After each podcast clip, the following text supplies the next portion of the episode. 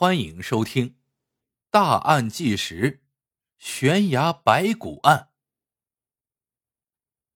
二零一三年十月二十六日，几辆警车穿越崎岖的山路，开了一百多公里，来到了云南昭通巧家县的北峰村。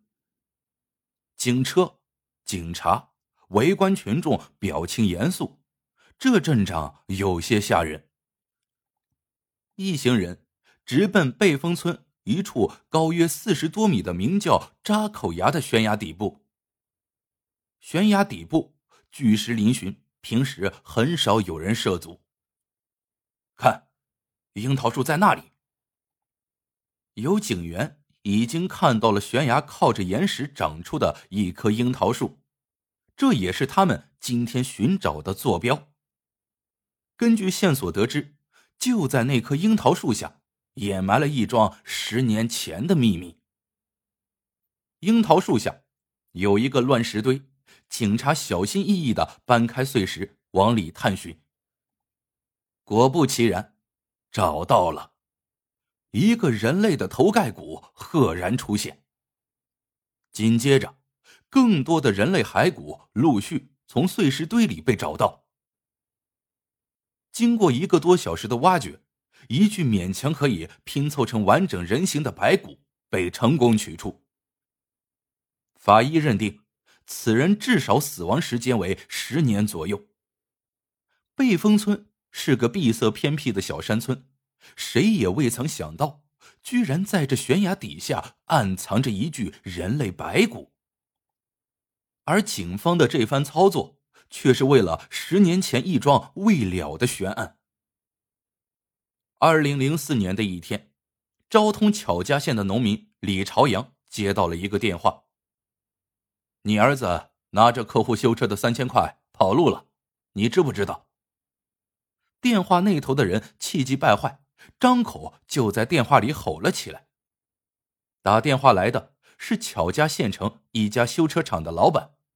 他口里说的拿着钱跑路的人，就是李朝阳刚满十七岁的儿子李正武。李朝阳当时听了这话，有点懵。儿子李正武进城里汽修厂干活才半年，怎么就会闹出这档子事呢？况且自己的儿子他最清楚，在家的时候就是个老实疙瘩，断然不会做出这种坏事。根据汽修厂老板的讲述。整个事情是这样的：二零零四年十二月十二日上午，汽修厂的客户福秀开来拿他放在这里整修的面包车。由于面包车锈烂比较严重，甚至连发动机也需要更换，几个师傅忙活了四五天才给修好。结果结账的时候，费用高达三千二百九十元。面包车的主人福秀开。见修理费这么高，有些犯难，因为他身上没有那么多钱。福秀开随即向老板表示，自己先把车开走，第二天再把钱送来。然而，老板对这个提议并不放心，毕竟福秀开是第一次上门的客户，自己和他不熟悉，三千块也不是小数目，自己并不放心。最后。老板想出了个两全其美的主意，让老实巴交的李正武跟着福秀开去他家里取钱。由于福秀开住在一百多公里外的背峰村，一来二去很费时间。老板便嘱咐十七岁的李正武可以第二天拿到钱再回县城里。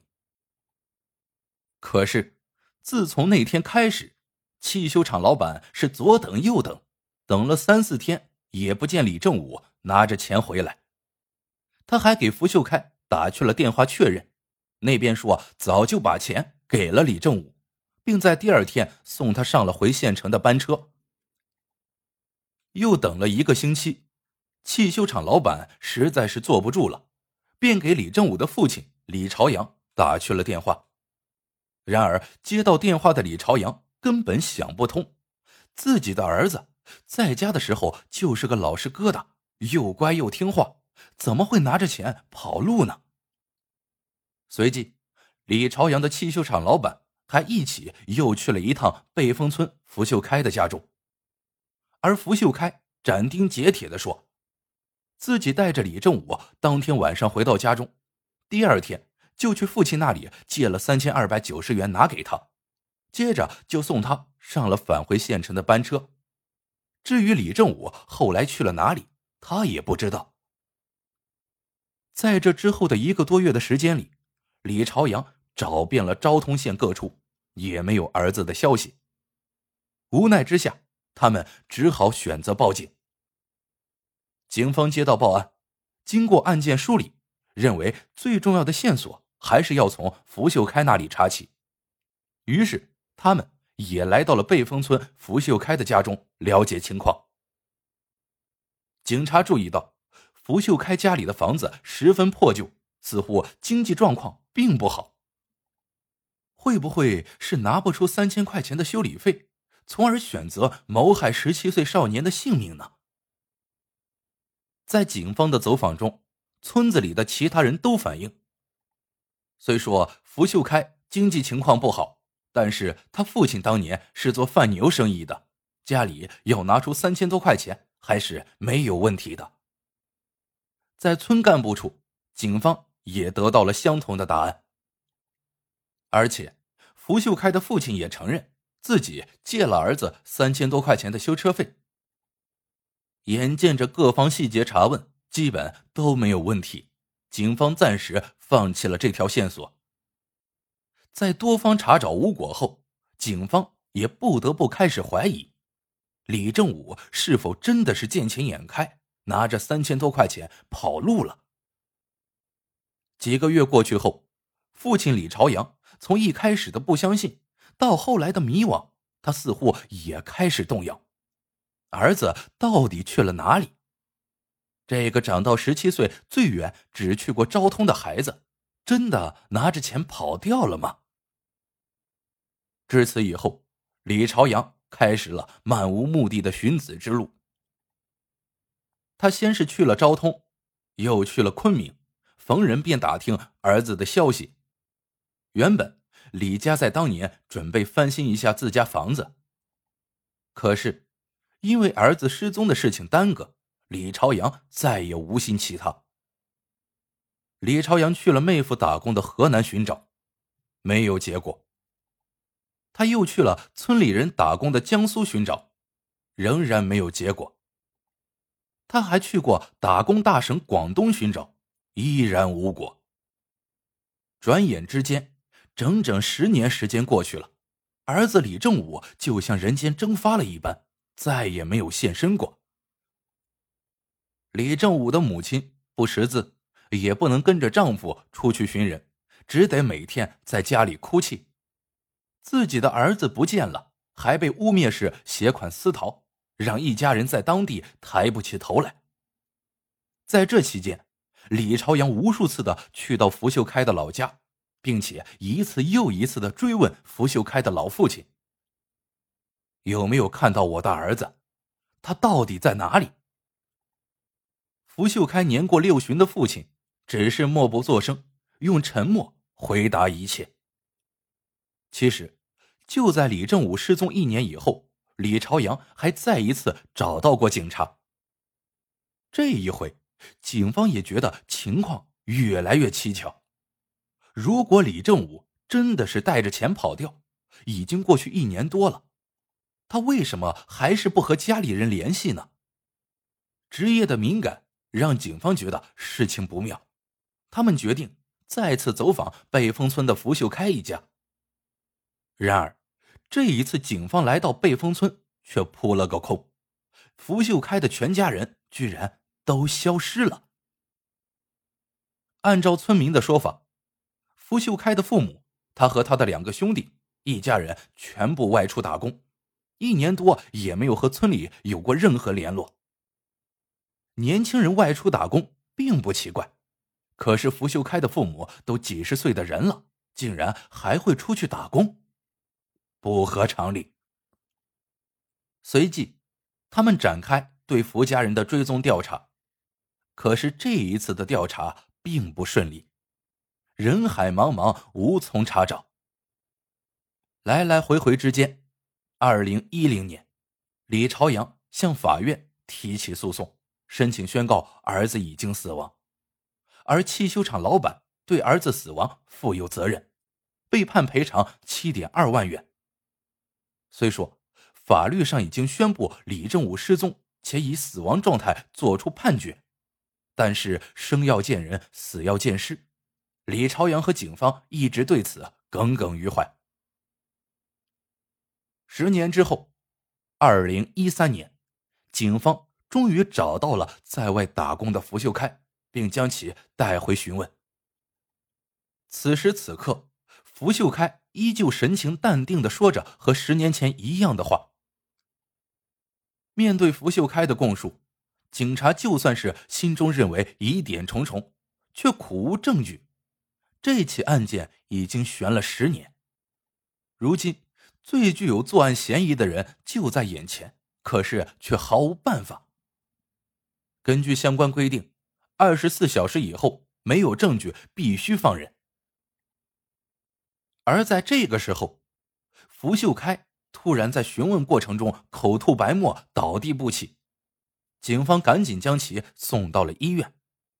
医生的检查结果令人生疑，各方面正常，怀疑他在装病。这个情况似乎有些“此地无银三百两”的意思。就在这时，又有线索传来：福秀开的父亲福汉成和二哥在云南普洱出现。两个人迅速被警方控制，并带来讯问。福秀开的父亲在面对警方时，言语紧张，眼神闪烁，顾左右而言他，十分可疑，而且。在回答当年三千块钱的来源时，他的说法和福秀开的说法又出现了矛盾。这一次，他说是找邻居借的钱拿给的儿子，而十年前他却承认是自己贩牛的本钱。果然，谎言还是有了龟裂的痕迹。案件的突破口终于出现。福汉成本是个老实人。警察三言两语便攻破了他的心理防线。接下来，福老汉沉默了一会儿，说出了福家人心里的一个秘密：“是我用铁锤打死那个孩子的。”福老汉说出了这句话。李正武当年在福家等了三天，可是他们拿不出钱，于是福老汉便用铁锤趁其不备打死了他。随后。他将李正武的尸体拖到悬崖下方的樱桃树下进行了掩埋。交代出了李正武尸体的位置，警方立刻行动。这才出现了一开头在贝峰村悬崖下搜寻白骨的场景。然而，法医对白骨的尸检结果却提出了新的疑问：尸骨的多处呈现出骨折的状态，其死亡原因。推定为高处坠落致死，而不是铁锤致死。而且，犯罪现场的白骨之上还被压了一块几百斤重的大石块。福老汉一个人无论如何是不可能搬运这么重的石块压尸的。很显然，福老汉又说了假话，他这是在替真正的凶手顶罪。经过第二次审讯，福老汉。终于说了实话。至此，一桩十年前的悬崖白骨悬案终于水落石出。十七岁的李正武是被福家的三个儿子一起杀害并埋尸悬崖的。二零零四年的那一天，福秀开带着李正武回到村里拿钱，然而父亲并没有借给他钱。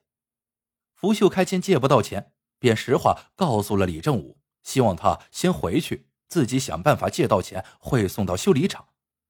然而，生性憨厚老实的李正武认准了死理，老板让他来拿钱，他就得拿到钱才能回去。看到执拗的李正武不肯离去，福秀开已经生出了谋害他的想法。当天晚上，福秀开便找到自己的大哥和三弟商量如何除掉李正武。在李正武留下的第三天晚上，三兄弟陪着他打扑克，一直打到了天亮。随后，福秀开骗李正武，待会儿给他拿钱，并送他去赶车。当时早晨五点多，天蒙蒙亮，三兄弟将李正武骗到了悬崖处，并一把将其推了下去。随后，三人来到了悬崖底部，将已经死亡的李正武拖到樱桃树下的乱石堆，并用大石块压住进行隐藏。可怜一个刚刚十七岁的孩子，懵懂之间已经走完了自己的人生之路。李正武就这样被人加害，大石压身整整十年，冤情无处可诉，尸骨也成了累累白骨。这起看起来并不复杂，持续时间却长达十年的悬案，终究水落石出。还了被害者一个公道。